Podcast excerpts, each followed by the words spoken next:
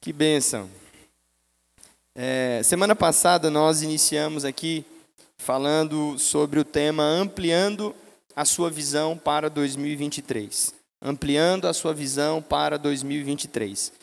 E eu comecei a falar aqui sobre 10 metas que você deve perseguir para 2023. Sobre 10 metas que é interessante que você persiga, você se comprometa em 2023. É...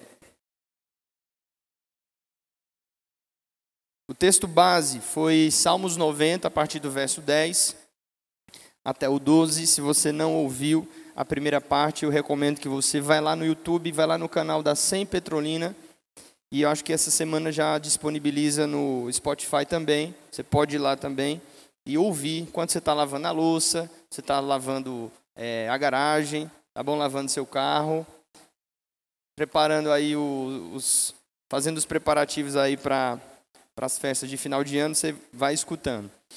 E é importante que você tome nota disso. Então, nós falamos um pouco sobre a questão do tempo, tá? Deixa eu só é, falar de forma aqui muito simples por alguns pontos que já foram ditos. Primeira coisa, você precisa entender que nós estamos vivendo dentro do tempo.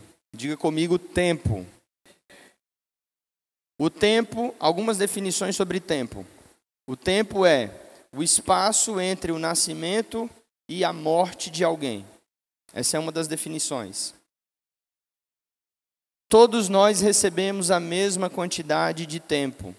Todos nós temos 24 horas do dia, todos nós temos sete dias por semana, todos nós temos 365 dias do ano. Então, todos nós recebemos esse presente da parte de Deus, ou seja, o tempo é um dom comum. Deus deu tempo para todas as pessoas. Isso significa que o sucesso é previsível. Ou seja, dependendo de como você administra e gerencia o seu tempo, você vai obter sucesso ou não. Se o sucesso é previsível, o fracasso também é previsível. A maneira como uma pessoa administra o tempo dela revela a sua prioridade e também mostra onde ela vai chegar. Então, se uma pessoa utiliza o tempo que ela tem estudando, se preparando, trabalhando com, excelência e com diligência, o sucesso dessa pessoa não é sorte, é previsível. Você precisa entender isso. O tempo também é um pedaço da eternidade. Tempo também é uma parte da eternidade. Deus nos deu esse presente chamado de tempo para que possamos desenvolver a nossa vida aqui na terra. Você é um espírito você veio de Deus, mas Deus mandou você à terra e você tem um corpo físico e esse corpo vai crescer, se desenvolver e envelhecer. Então você precisa administrar bem o seu tempo, saber como você usa o seu tempo, porque essa é uma marca, um pedaço, é uma parte da eternidade que o Senhor nos deu para administrarmos de forma sábia. Por isso, Salmos 90, verso 10 ao 12, que já foi citado, Moisés pede a Deus sabedoria para aprender a gastar o seu tempo da maneira correta. Ele diz: Deus, ensina-me a contar os meus dias de tal maneira que eu alcance um coração sábio. Ou seja, para utilizar o nosso tempo da maneira adequada, é necessário termos sabedoria. Efésios 5,16 também diz: remindo o tempo, porque os dias são maus, ou seja, aproveite o seu tempo enxugue o seu tempo, otimize o seu tempo. E eu comecei a falar sobre 10 metas que você precisa perseguir para 2023, para que você tenha um ano bem-sucedido. A primeira meta que nós falamos foi pare de querer fazer tudo. Pare de querer fazer tudo. Existem pessoas que vivem de suposições. Jesus foi visitar a casa de Marta e Maria e Marta supôs que Jesus queria comer, ela supôs que ele estava com fome. Então ela foi fazer um monte de coisas que Jesus não queria que ela fizesse. Ou seja, a primeira meta que você deve perseguir é pare de querer fazer tudo. Foque naquilo que é o seu propósito. E se você ainda não descobriu o seu propósito, gaste tempo, gaste suas energias para tentar descobrir qual é o seu propósito aqui na Terra. Segundo ponto que eu falei, se afaste das pessoas que não contribuem para o seu propósito. Seu sucesso será determinado pelas pessoas com quem você caminha. Terceiro ponto é: aproxime-se das pessoas que contribuem para o seu propósito. Ou seja, se eu devo me afastar de pessoas, lugares, situações e ambientes que não contribuem, contrário também é verdade, eu devo me aproximar e investir nas relações que vão me levar mais adiante. Uma pessoa sábia, ela investe em relações que trazem propósito e crescimento para a sua vida. Antes de você decidir aonde você vai chegar, escolha as suas companhias.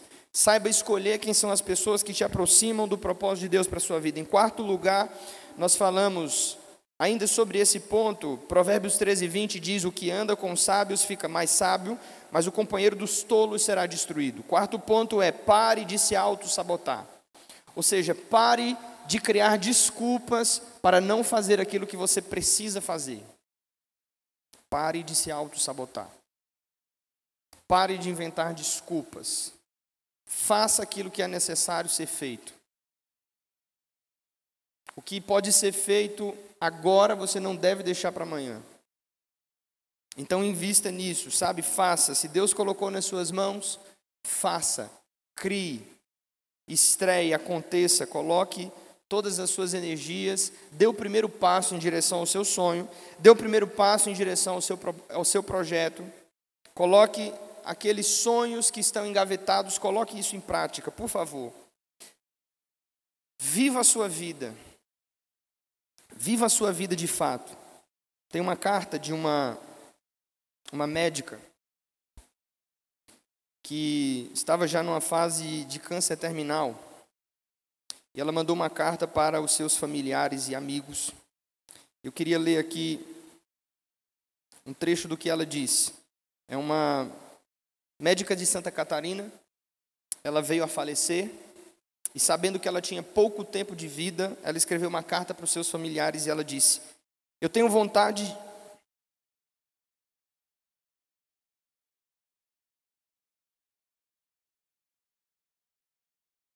Eu tenho vontade de gritar para todos que eu quero bem. Tomem as rédeas de suas vidas. Viajem, namorem, comprem com responsabilidade o que lhes dá prazer. A vida é hoje, só hoje. Viajar, comer em um lugar gostoso, comprar uma roupa bonita que vocês querem.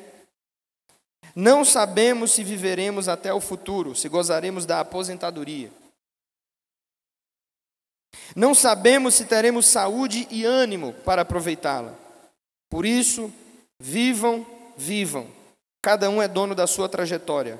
E a vida dará em troca amor verdadeiro, grandes amigos que farão parte da família e muitas boas memórias. Tem um trecho da carta que eu achei excelente. Ela diz o seguinte: Hoje as minhas chances de cura são menores do que as de sucesso. Luto por 10% de cura, sem drama, é um fato. Quero e vou vencer com a ajuda de Deus. Mas queria muito, com muito carinho, que vocês se lembrem do que eu estou aprendendo. Hoje, ter um, dois, cinco ou vinte milhões num banco, ter um bilhete de viagem maravilhoso, um vestido lindo ou poder ir em restaurantes incríveis, um bom vinho, um doce delicioso, nada disso eu poderia desfrutar agora. Não mudaria minhas chances ou acessos aos remédios.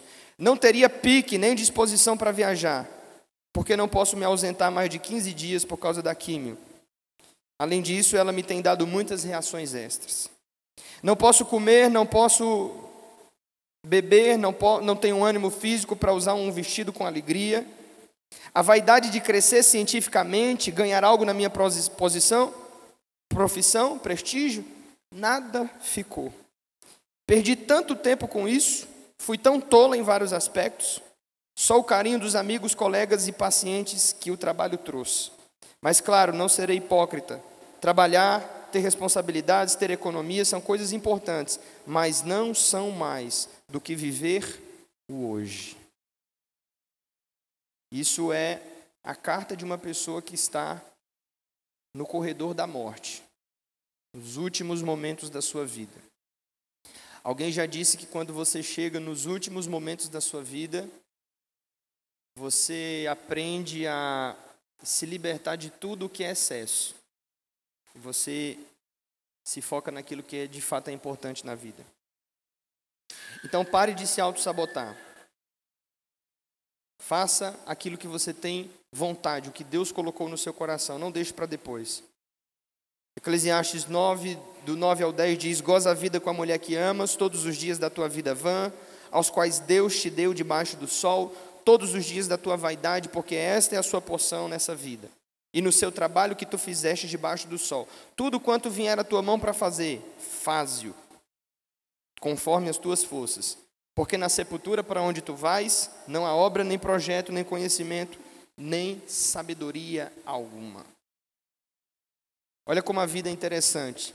Semana passada eu estava fazendo um casamento. Semana retrasada eu estava celebrando um casamento. Semana passada eu tive que fazer um funeral. Quando nós chegamos nesse momento, nós percebemos de fato que às vezes a gente deixa passar algumas coisas que não deveria. Então, por favor, pare de se auto-sabotar, se lance nos seus projetos, faça aquilo que Deus colocou no seu coração. O que você tem para fazer, faça depressa. E por último, quinto conselho foi: invista tudo o que você tem em conhecimento. Ok até aí? Sexto ponto, então. Estão prontos? Estão prontos? Sexta meta para você perseguir no ano de 2023. Cuide da sua aparência. Cuide da sua aparência. Olha quem está do seu lado, olha para quem está do seu lado. Faça uma cara de crente aí para ele, diga assim para ele: cuide da sua aparência. Em outras palavras, sincronize sua imagem com a sua identidade. Sincronize a sua imagem com a sua identidade, porque só isso pode te abrir muitas portas. Nós tivemos recentemente uma imersão sobre o tema realeza. E nós aprendemos um pouco sobre o poder da, da autoimagem, sobre o poder do autocuidado. E eu achei interessante porque a Jai citou duas pesquisas que eu quero refrescar a sua memória. A primeira foi de um pesquisador chamado Bert Decker.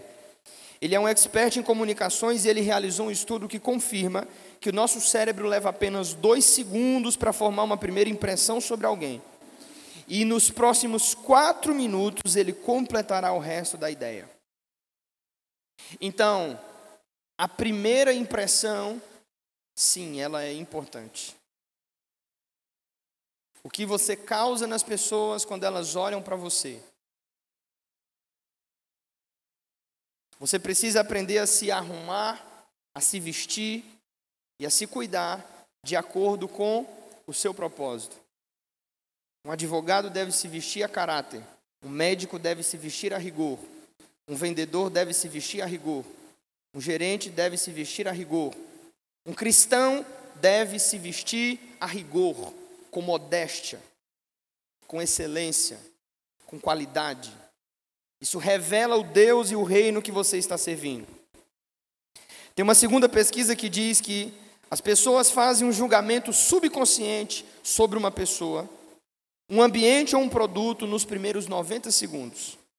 E cerca de 62 a 90% dos julgamentos rápidos são baseados apenas nas cores deles. Isso aqui foi muito legal para nós. Fez muito sentido. Então, esse ponto, ele pode se relacionar com o ponto 5, no sentido de você aprender a investir em conhecimento, ou seja, aquilo que valoriza o tom da sua pele, a cor dos seus olhos. Você precisa também aprender a ter cuidado não só com a sua aparência física, mas também com a sua alma, com o seu emocional. 1 Tessalonicenses 5, 23 está escrito que o nosso espírito, a nossa alma e o nosso corpo devem ser apresentados de forma irrepreensível diante do Senhor. Primeiro, é, Timóteo, capítulo 4, verso 16, Paulo vai dizer a Timóteo: tem cuidado de ti mesmo. Tem cuidado de ti mesmo. Ou seja, uma ótima meta para você em 2023 é reiniciar aquela dieta que você parou. É reiniciar aquela educação alimentar que você deixou pelo caminho. É fazer novamente as caminhadas que você abandonou. Cuidar da sua saúde. Sabe, o seu corpo físico, preste atenção nisso, o seu corpo físico é o veículo que você vai precisar dele para cumprir o propósito aqui na terra. O seu corpo físico é o veículo que você vai precisar dele para cumprir o seu propósito aqui na terra. É tão interessante essa questão da imagem. Uma outra pesquisa dentro dessa mesma desse mesmo viés vai dizer que apenas 17% daquilo que nós falamos realmente causa impacto nas pessoas. 17%, nem 20%. Mais de 60% do que nós falamos está relacionado com a expressão corporal, com gestos, com a maneira como você se comporta. E o restante está relacionado com o tom da sua voz. Saber usar bem a retórica. Então, observe: só cuidar de si e da sua aparência já te abre muitas portas. Já mexe nessa questão da autoimagem. Uma frase que eu achei excelente do Maxwell Maltz, ele diz que a autoimagem é a essência da personalidade. Mude a autoimagem, ambas serão alteradas. Então, quando uma pessoa está para baixo, quando a pessoa está se sentindo mal, e ela começa a cuidar de si, cuidar do seu corpo, cuidar da sua aparência, automaticamente ela manda para o seu cérebro, para a sua mente, alguns neurotransmissores que fazem com que ela já se sinta melhor. Quer dizer, às vezes aquilo que você acha que é espiritual pode ser resolvido com uma caminhada. Às vezes aquilo que você acha que é espiritual pode ser resolvido com higiene básica. Tomar conta do nosso corpo é um mandamento da Bíblia. A Bíblia diz que o nosso corpo é templo e morada do Espírito Santo. Isso é tão interessante que Paulo disse a Timóteo, em 1 Timóteo 5, 23, Timóteo, quando você for tomar água, ele diz, coloca um pouco de vinho por causa das frequentes enfermidades.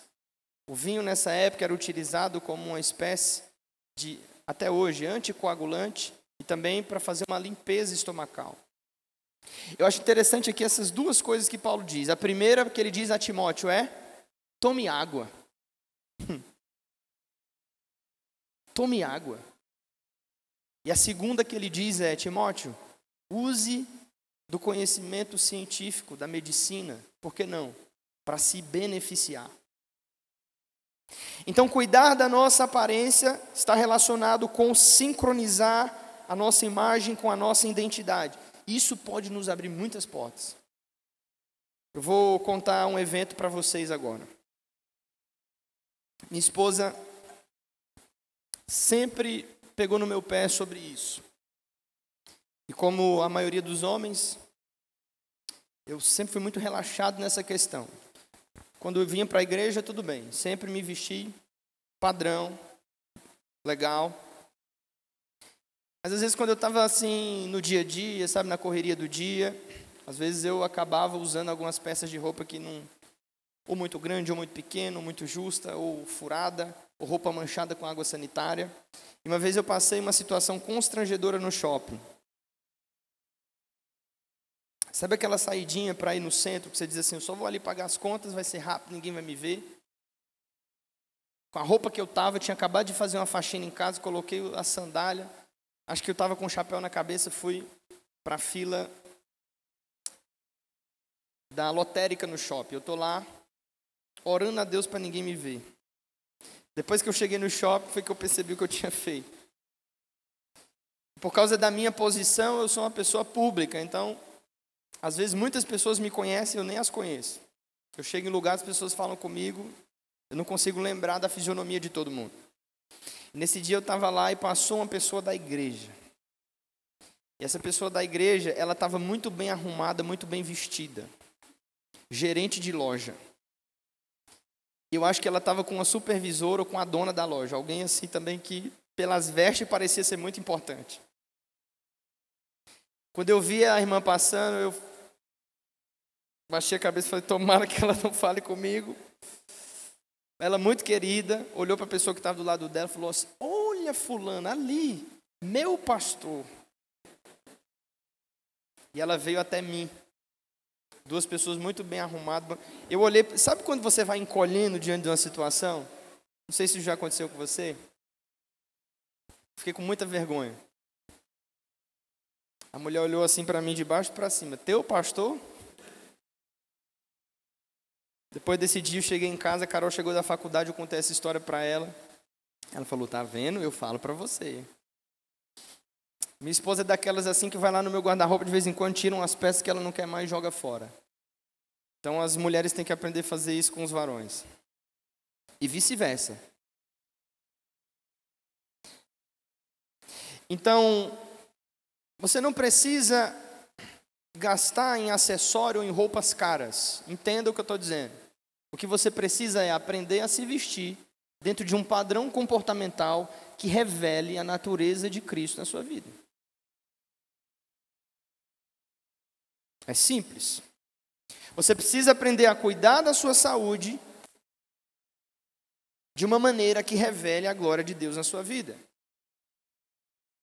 Coríntios 10, 31 vai dizer: Portanto, quer comais, quer bebais ou façais qualquer outra coisa, faça tudo para a glória de Deus. E aí eu pergunto a você: será que você está se alimentando para a glória de Deus? Então aproveita o ano de 2023 coloque em prática. Autocuidado com a minha aparência, com o meu corpo. Isso vai fazer bem para você. Isso vai trazer um equilíbrio hormonal. Isso é muito importante, gente. Muito importante. Nosso corpo revela a glória de Deus em nossa vida, e isso é extremamente necessário. Ok, próximo ponto, vamos lá. Você aproveita que o ano já está acabando e olha como Deus é bom. Quando o ano acaba, você pode dizer: ano passado eu me alimentava muito mal, mas já passou. Agora você tem a oportunidade de iniciar fazendo a coisa correta.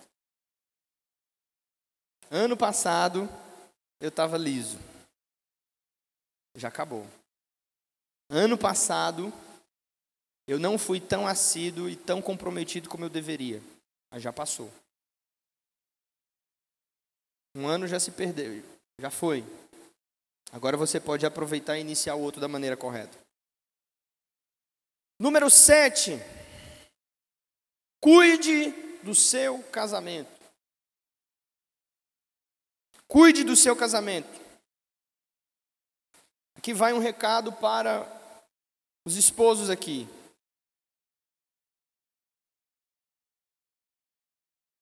Seu futuro depende da mulher que você decidiu confiar nela. Então cuide bem do seu cônjuge. Cuide da sua esposa. Cuide do seu casamento. Cuidar do seu casamento tem a ver com você ser uma pessoa inteligente, sábia. A Bíblia diz em 1 Coríntios capítulo 11, verso 7, que a mulher é a glória do varão. O que isso significa? Isso significa que a sua esposa é o seu reflexo. Ou seja, você tem o cônjuge que você merece.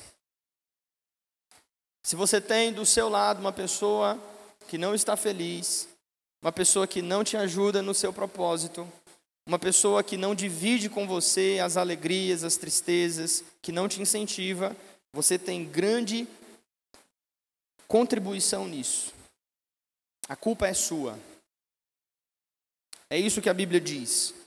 O homem faz a sua mulher de que maneira? Cuidando dela, amando ela, alimentando ela.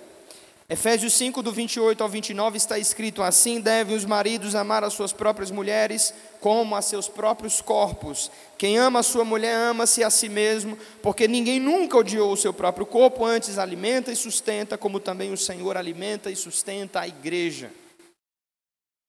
Então, coloque como prioridade para o seu ano cuidar do seu casamento, invista no seu casamento, invista na pessoa que está ao seu lado. Minha esposa é a mulher que a pessoa que mais investe na minha vida. Eu sou a pessoa que mais investe na vida dela. Investimento mútuo, cuida, cuidado mútuo. Deixa eu dizer uma coisa para os irmãos que estão aqui. Provérbios 31, verso 11, abra sua Bíblia. Provérbios 31, 11. Na versão King James.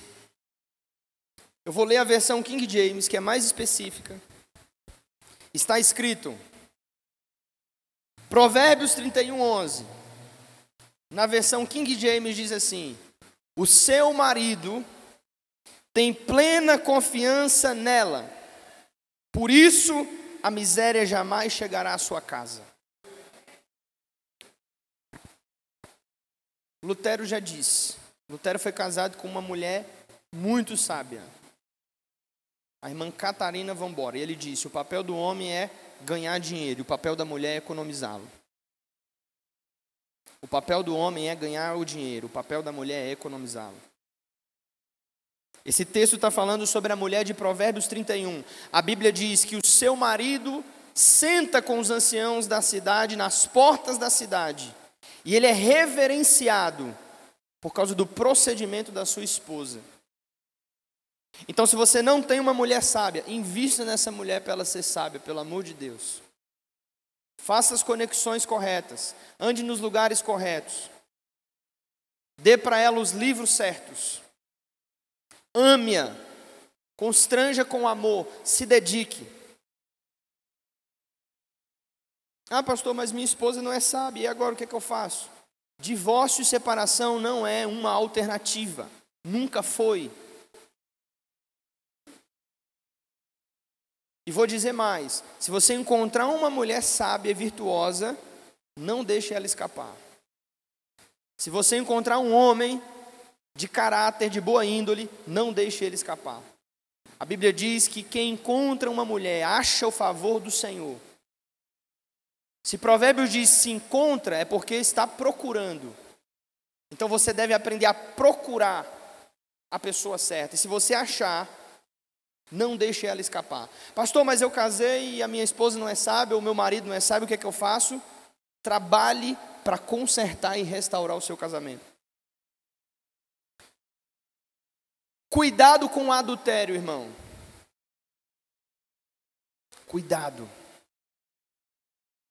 Em Provérbios 5, do 8 ao 11, agora eu vou te dar uma enxurrada de provérbios. Provérbios 5, do 8 ao 11, abra sua Bíblia lá.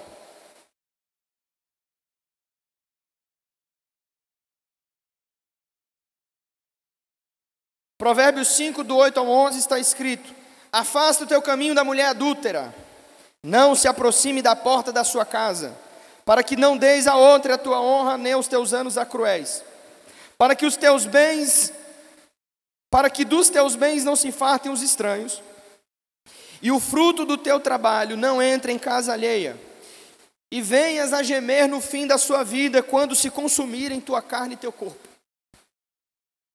Vou traduzir para você. Sabe o que é que Salomão está dizendo? Quem entendeu? Se você cair em adultério, você vai ficar pobre.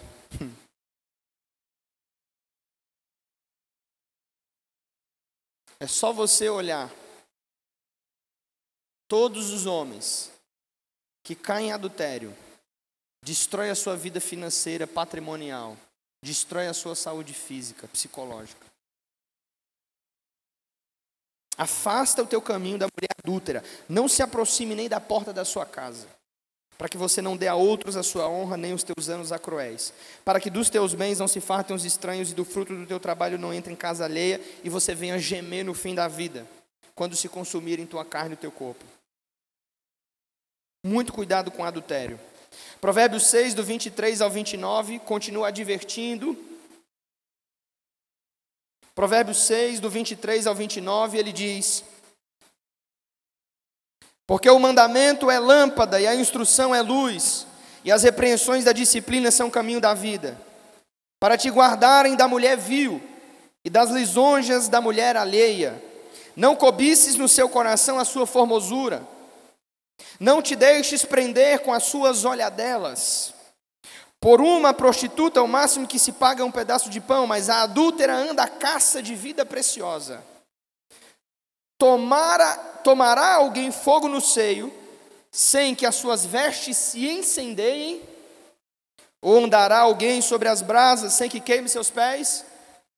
Em outras palavras, quem brinca com fogo, se queima. Verso 29: Assim será com o que se chegar a mulher do seu próximo, não ficará sem castigo todo aquele que nela tocar. Não é certo que se despreza o ladrão quando se furta para saciar-se tendo fome? Pois este, quando encontrado, pagará sete vezes tanto, entregará todos os bens ao de sua casa. Verso 32. Grife esse verso, passe o corretivo, passe a caneta, passe o marcador, sublinhe isso o que adultera com uma mulher está fora de si. Só mesmo quem quer arruinar-se é que pratica tal coisa. Cuidado com o adultério. Cuidado com a traição. Quer ser sábio? Invista no seu casamento. Ame a sua esposa. Se o seu casamento não está bem, dedique o ano todo só para restaurar o seu casamento. Só para que você possa viver em um ambiente que tenha paz, harmonia e alegria. Porque se você não fizer isso, não adianta, você não vai chegar no seu propósito, você não vai viver o seu sonho, você não vai cumprir aquilo que você precisa cumprir aqui na terra. Porque o casamento representa 70% do cumprimento do propósito de Deus na sua vida. Sem ter uma pessoa que caminhe com você lado a lado, no mesmo nível, na mesma visão, você não tem como chegar lá. Salomão disse: é melhor morar no deserto do que viver em uma casa com uma mulher rixosa. Ela é semelhante a uma goteira no teto. E aqui vai um recado para as esposas: aprendam a ser sábias. Provérbios 14 vai dizer que a mulher sábia edifica a casa, a tola destrói com as mãos. O que é ser uma mulher sábia? Não colocar pressão no seu marido e não desonrar o seu marido. Não seja a mulher de Jó, irmã. Pelo amor de Deus. A mulher de Jó é aquela mulher que no pior dia da vida do camarada, o cara está em crise financeira, o camarada está doente, o camarada perdeu tudo o que ele tinha, está na rua da amargura, depressivo, triste, a mulher chega lá para colocar mais lenha na fogueira. Tá vendo? Eu te falei que ia dar errado. Tá vendo? Você fez isso porque você é teimoso. Tá vendo? Você nunca me escuta. Esse tipo de comentário não ajuda, só atrapalha.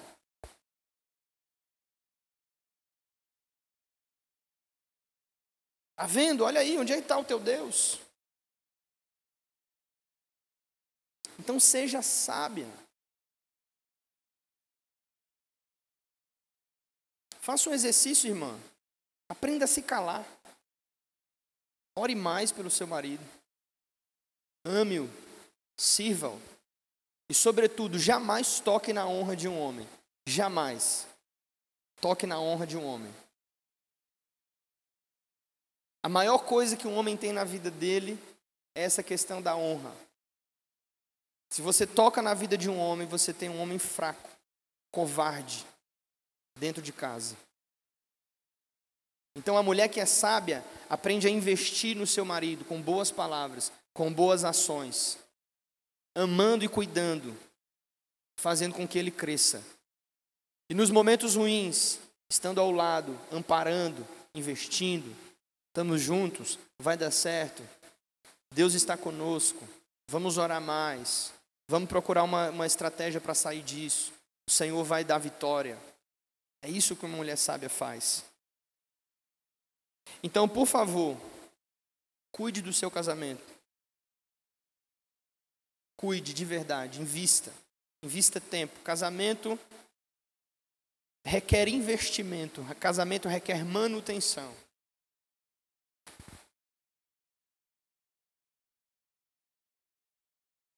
A Bíblia diz que o amor verdadeiro ele não acaba, mas ele se desgasta com o tempo e com as experiências ruins. Então é extremamente necessário investir tempo e se dedicar a isso. Em outras palavras, o seu futuro é decidido pela mulher que você decidiu confiar nela. Então, antes de fazer qualquer coisa, qualquer sonho, qualquer planejamento, invista no seu casamento. Número 8. Repense a sua educação financeira. Repense sua educação financeira.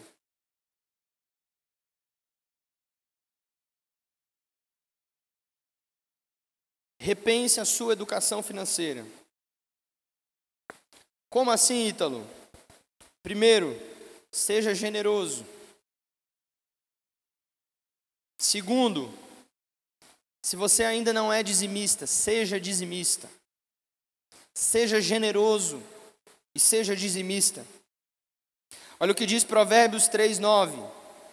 Honra o Senhor com as primícias do teu rebanho e com as primeiras crias dos teus animais. Eu falei aqui domingo passado, existe uma diferença entre oferta e esmola.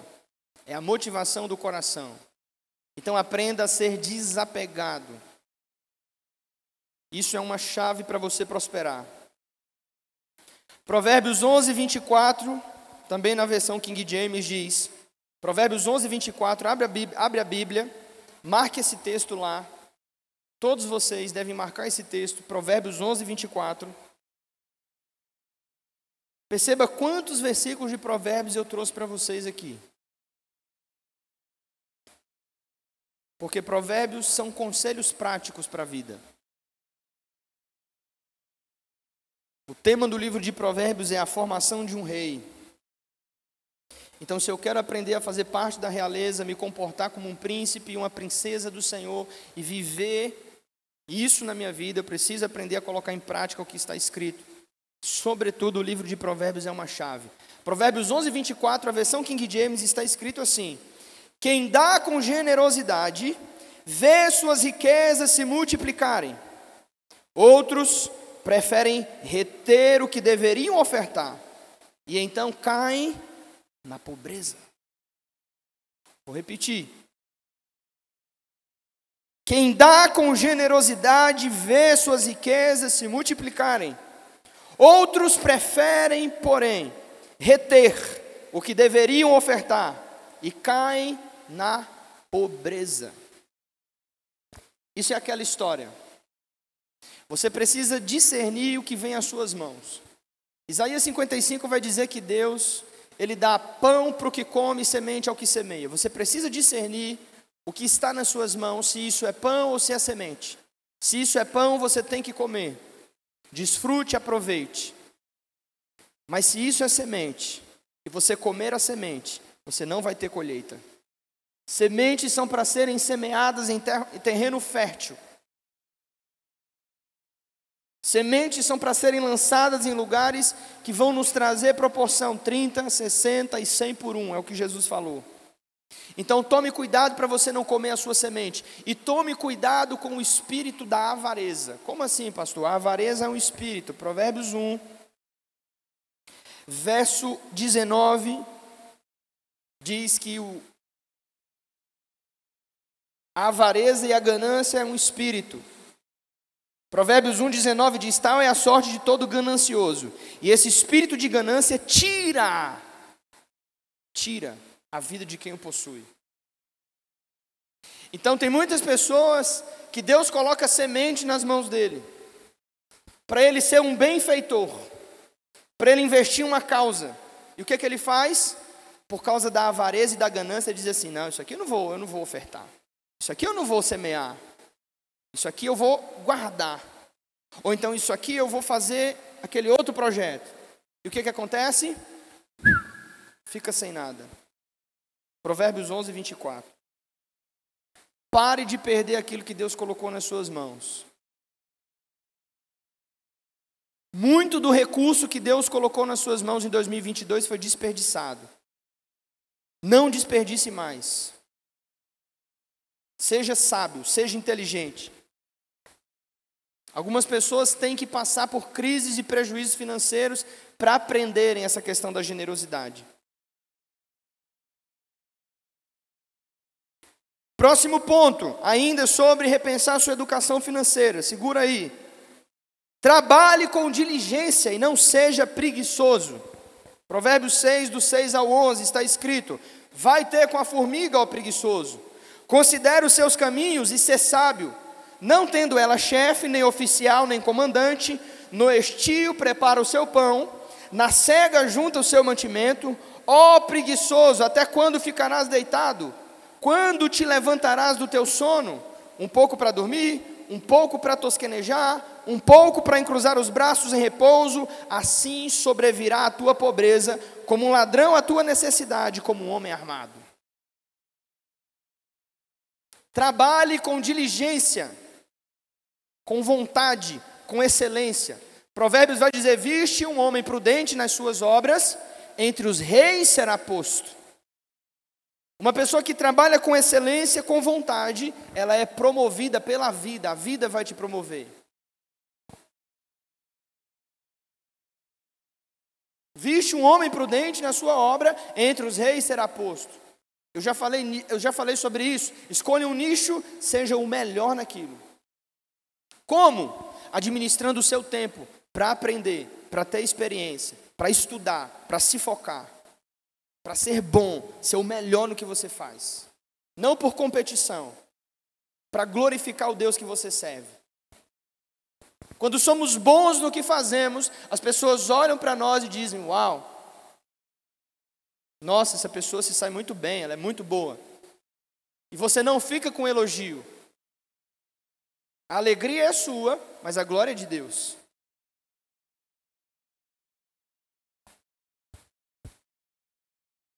Então, Provérbios está dizendo: se você quer prosperar, trabalhe com diligência e não seja preguiçoso.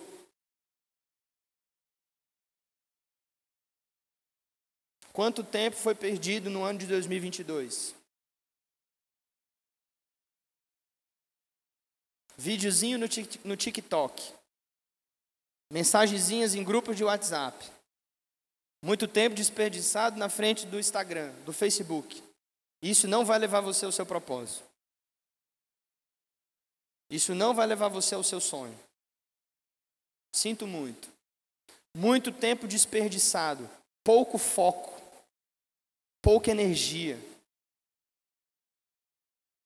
nenhuma visão. Então, se o tempo que você gasta perdendo tempo nas redes sociais fosse investido em você, em crescimento, em conhecimento, com certeza você estaria bem melhor do que você está. Sabe uma coisa que eu aprendi na minha rotina de estudo? Coloca o celular no modo avião, tira ele de perto de você. Só tem três horas por dia. Use aquelas três horas como se a sua vida dependesse delas. Sem distração.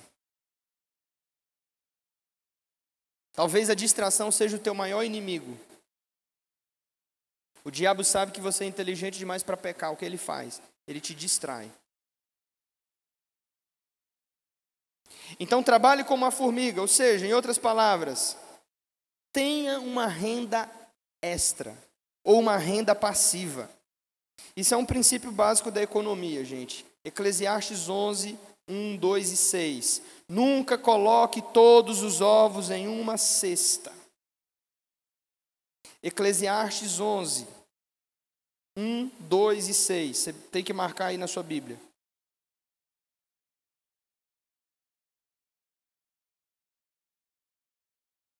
Quem encontrou Eclesiastes 11, diga sim.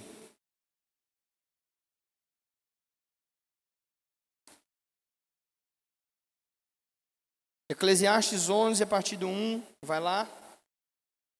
Vou te esperar.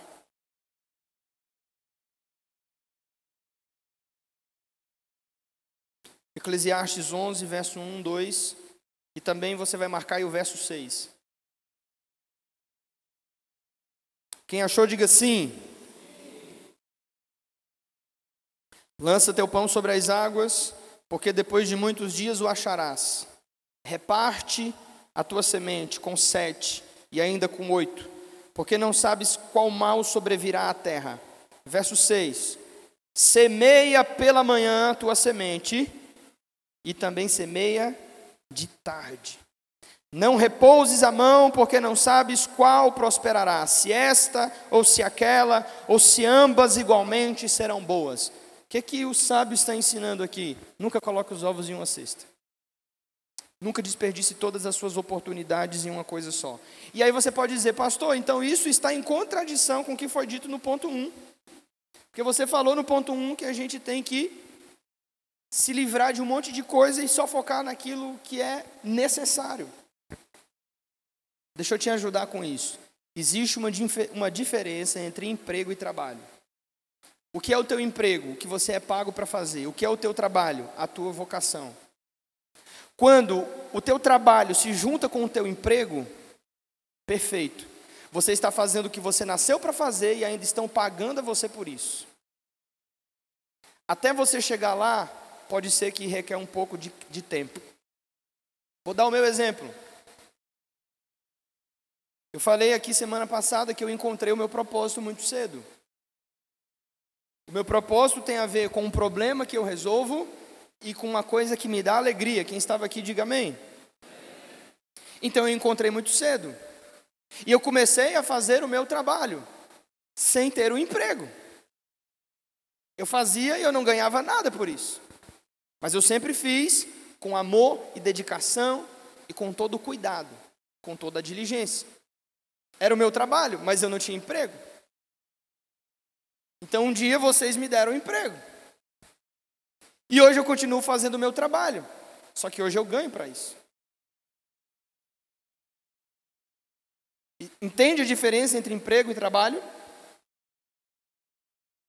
As pessoas compram a minha passagem, pagam as minhas viagens, me levam em lugares para ficar em hotéis, para falar em conferências, para falar em seminários, para falar em escolas.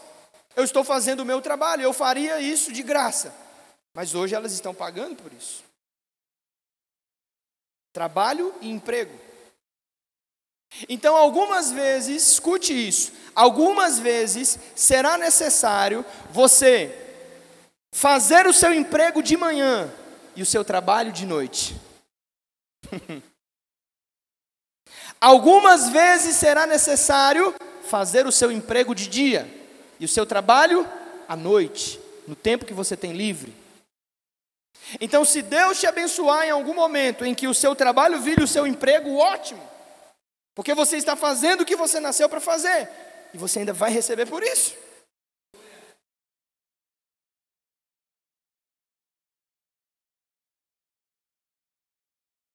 Não abandone o seu emprego. Não abandone o seu emprego para correr atrás do seu sonho. Corra atrás do seu sonho com o seu emprego. Isso é uma coisa que tem nos perturbado bastante. A gente conversou um pouco disso ontem. A Carol sempre fala disso. Algumas pessoas acham que para buscarem o seu sonho elas precisam abandonar o seu emprego. Nem sempre. Na maioria das vezes você pode fazer as duas coisas.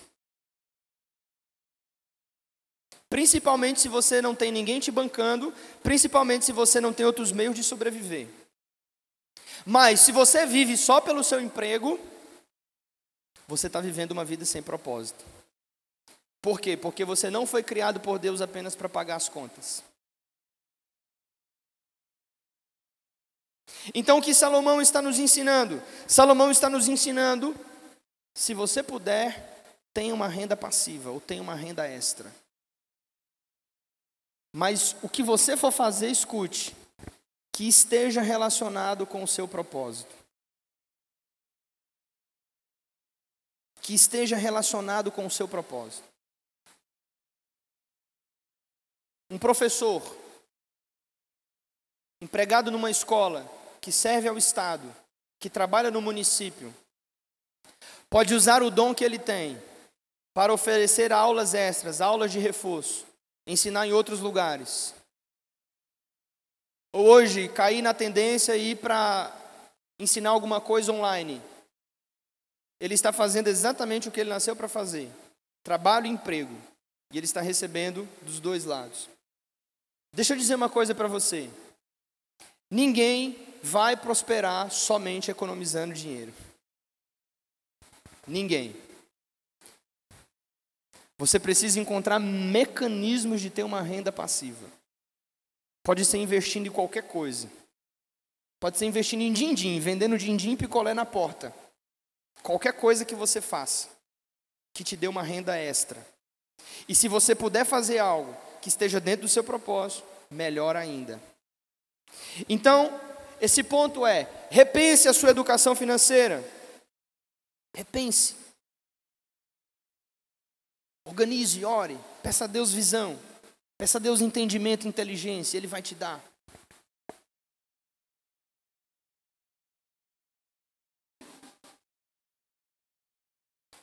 Meta de número 9. Salmos 56, 12, abre lá. Salmo 56, verso 12.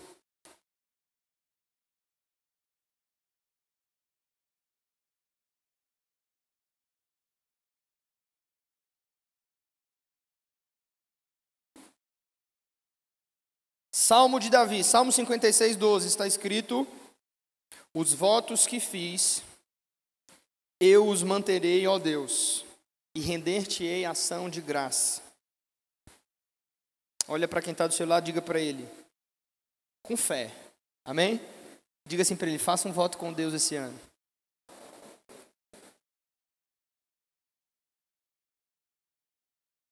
Faça um voto com Deus.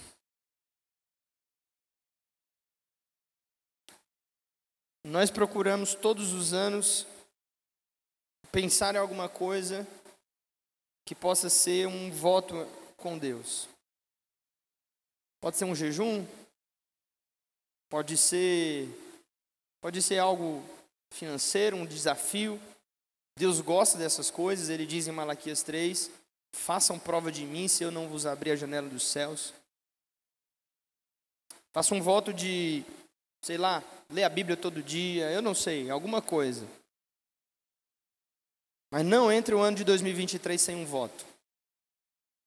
Existem dois tipos de crente: o que é consagrado e o que não é consagrado. O voto tem esse poder de deixar você mais focado, de lembrar a você a presença de Deus na sua vida diariamente. Então faça um voto com Deus.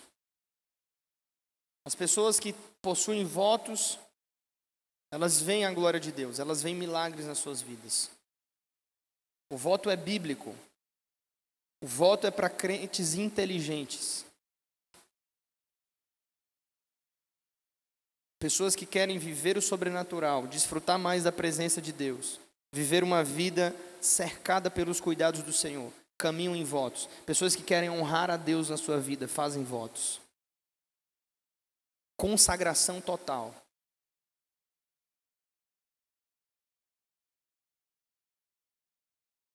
E em último lugar, documente um plano e sigam.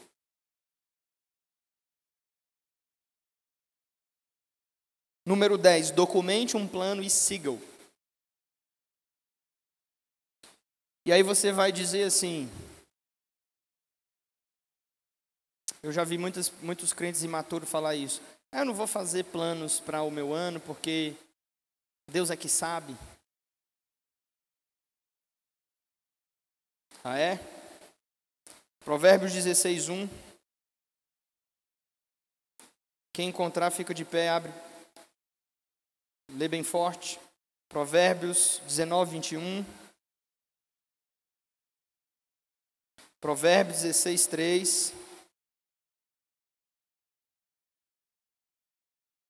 Vamos lá, gente. Provérbios 16, 1.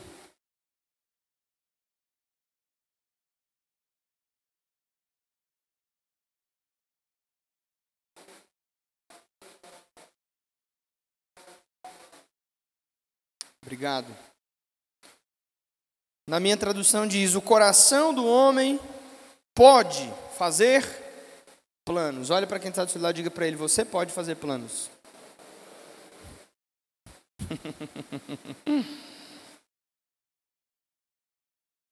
Isso não significa que você vai conseguir cumpri-los ou que eles vão se cumprir da maneira que você estabeleceu. Mas você pode, inclusive você deve. Você deve fazer planos para que você tenha clareza.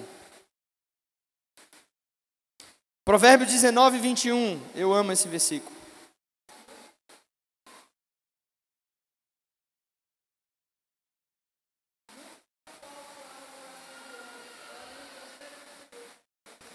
Muitos propósitos, em outras traduções diz, muitos planos há no coração do homem, mas o desígnio do Senhor permanecerá.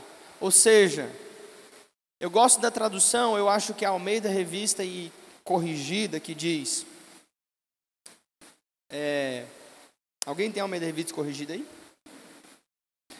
Do homem são as preparações do coração mas a, a resposta certa dos lábios vem do Senhor.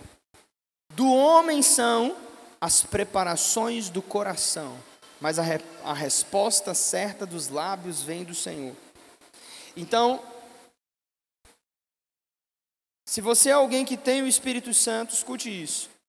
Que tem a mente de Cristo, você deve, você pode fazer planos principalmente no que tange ao seu crescimento, à sua família, as coisas que estão relacionadas com o que Deus falou sobre a sua identidade. Provérbios 16, 3 diz: Confia no Senhor as tuas obras, e os teus pensamentos serão estabelecidos. Uau! Provérbios 16, 3 Confia ao Senhor as tuas obras e os teus pensamentos serão estabelecidos. Como assim? Deus pode estabelecer os meus pensamentos.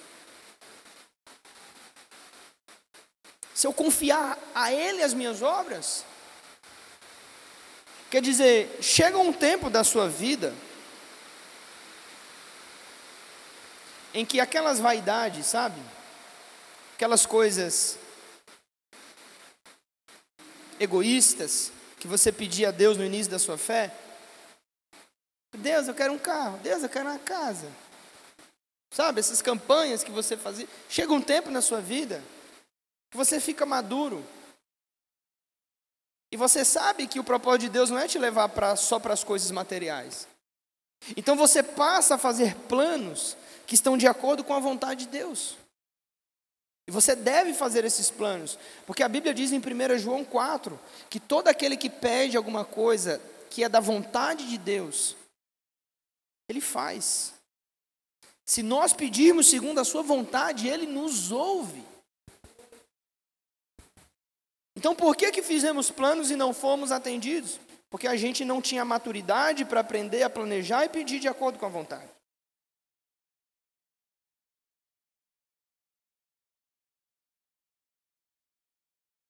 Tiago 1, do 14 ao 17, vai dizer isso: olha, vocês pedem e não recebem. Por quê? Porque vocês pedem mal pra caramba, vocês pedem para gastar com vocês, vocês pedem por egoísmo, vocês pedem por ganância, vocês não sabem pedir. Vocês pedem e não recebem porque vocês pedem mal.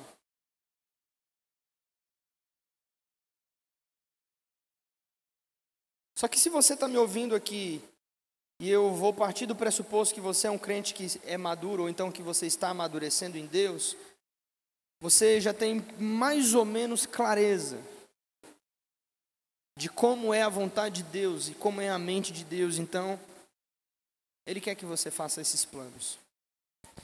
Lucas 14, abre aí, do 27 ao 29. Lucas 14, do 27 ao 29.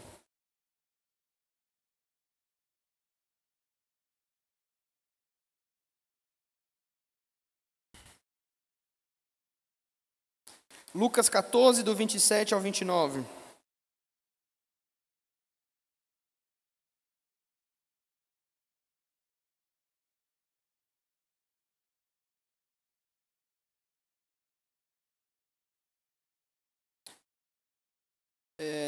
Lucas 14, a partir do 28, melhor. Todos acharam? Pois qual de vós, pretendendo construir uma torre, não se assenta primeiro para calcular a despesa e verificar se tem os meios para concluir? Para não suceder que, tendo lançado os alicerces e não a podendo acabar, todos os que a virem zombarão dele, dizendo: Este homem começou a construir e não pôde acabar. Preste atenção no verso 28. Qual de vós, pretendendo construir uma torre, não se. Você pode me ajudar? Qual de vós, pretendendo construir uma torre, não se assenta primeiro? Para fazer o quê? Calcular a despesa. Então a última meta para você é documente um plano e siga. E deixa eu te dar o conselho. E isso aqui é a coisa mais importante que eu vou falar hoje. Então preste bastante atenção. Procure um lugar.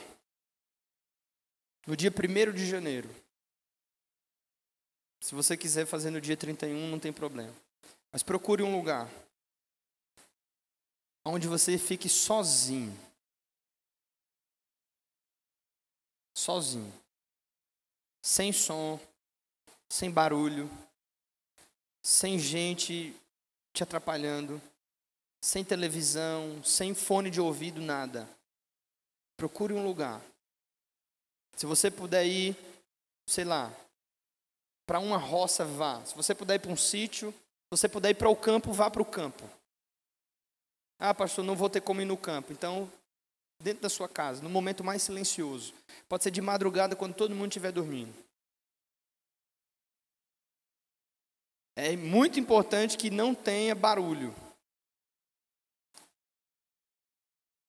E aí você vai pegar um papel, um caderno, ou se você quiser, nas notas do seu celular. Você vai ouvir a Deus você vai perguntar a Deus e você vai ouvir a Deus: Senhor, qual é o meu plano para 2023? Preste atenção nisso. O seu propósito, você não escolhe ele. Ele vem até você. E ele vem como, Ítalo? Ele vem através de revelação. E para que você tenha revelação, você vai precisar ouvir Deus. E sabe por que muitos de nós não ouvimos a Deus? Porque nós não dedicamos tempo para fazer isso. E a gente fica no celular, na TV, com os amigos, escutando música, fazendo um monte de coisa. E a gente não para só para ouvir. Assim, Deus, fala comigo. Espírito Santo, fala comigo. Você vai orar, ele pode falar enquanto você estiver dormindo. Ou então você vai orar e ele vai colocar na sua cabeça ideias, pensamentos. É assim que Deus fala. Quando alguém chega aqui e diz assim: Olha, irmãos, Deus falou comigo. Eu sei que você fica com aquela sensação de que você é o pior cristão da face da terra. Você fala, poxa, como Deus falou com esse cara? Eu estou aqui 20 anos, Deus nunca falou comigo. Em outras palavras, sabe o que esse irmão está querendo dizer? Ele está querendo dizer, eu tive uma ideia. Porque como Deus fala? Deus fala no seu espírito e na sua mente. Ele coloca pensamentos e ideias que não foram geradas em você, foram geradas nele. E isso fica martelando na sua mente, desce para o seu coração e começa a queimar no seu coração. É assim que Deus fala. E você sente algo dentro de você, mexendo tudo por dentro, um rebuliço, começa a acontecer. Isso é a voz de Deus. Não tem nada de místico. Você não vai ver uma luz e uma voz como um estrondo falando dentro do seu quarto, não. Ele vai falar dentro. E isso vai despertar o seu espírito.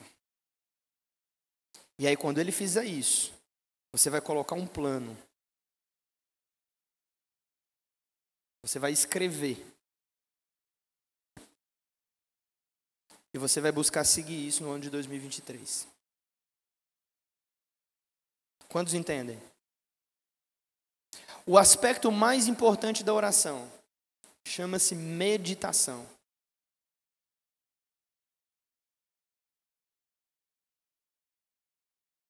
O aspecto mais importante da oração chama-se meditação. O que é meditar? É ouvir.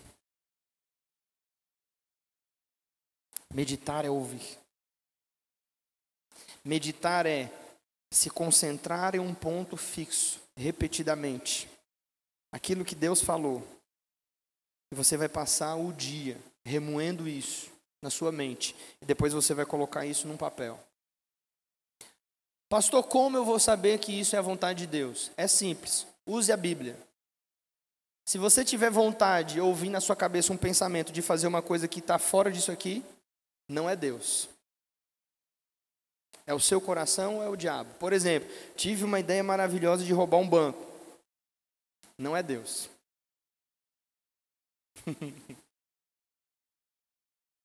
Mas se existe alguma coisa que ele falar com você que não está fora, grosseiramente fora da palavra, é Deus. E você vai saber. Pastor, e se eu fizer isso e não se cumprir? Do homem são as preparações do coração, a resposta certa dos lábios vem do Senhor. Muitos propósitos há no coração do homem, mas a última palavra é dele. Mas você precisa ter plano, sabe por quê? Porque senão você vai ficar vivendo o seu ano assim, zanzando de um lado para o outro. E você vai fazer muita coisa que não tem nada a ver. Você vai perder muito tempo. E eu quero que esse ano de 2022 seja o último ano desperdiçado da sua vida.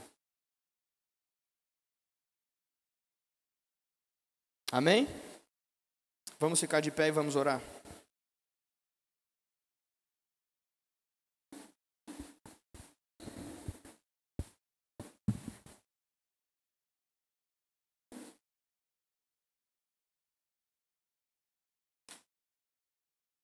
Se Deus falou com você esse dia, dê uma salva de palmas para Ele aí, bem forte.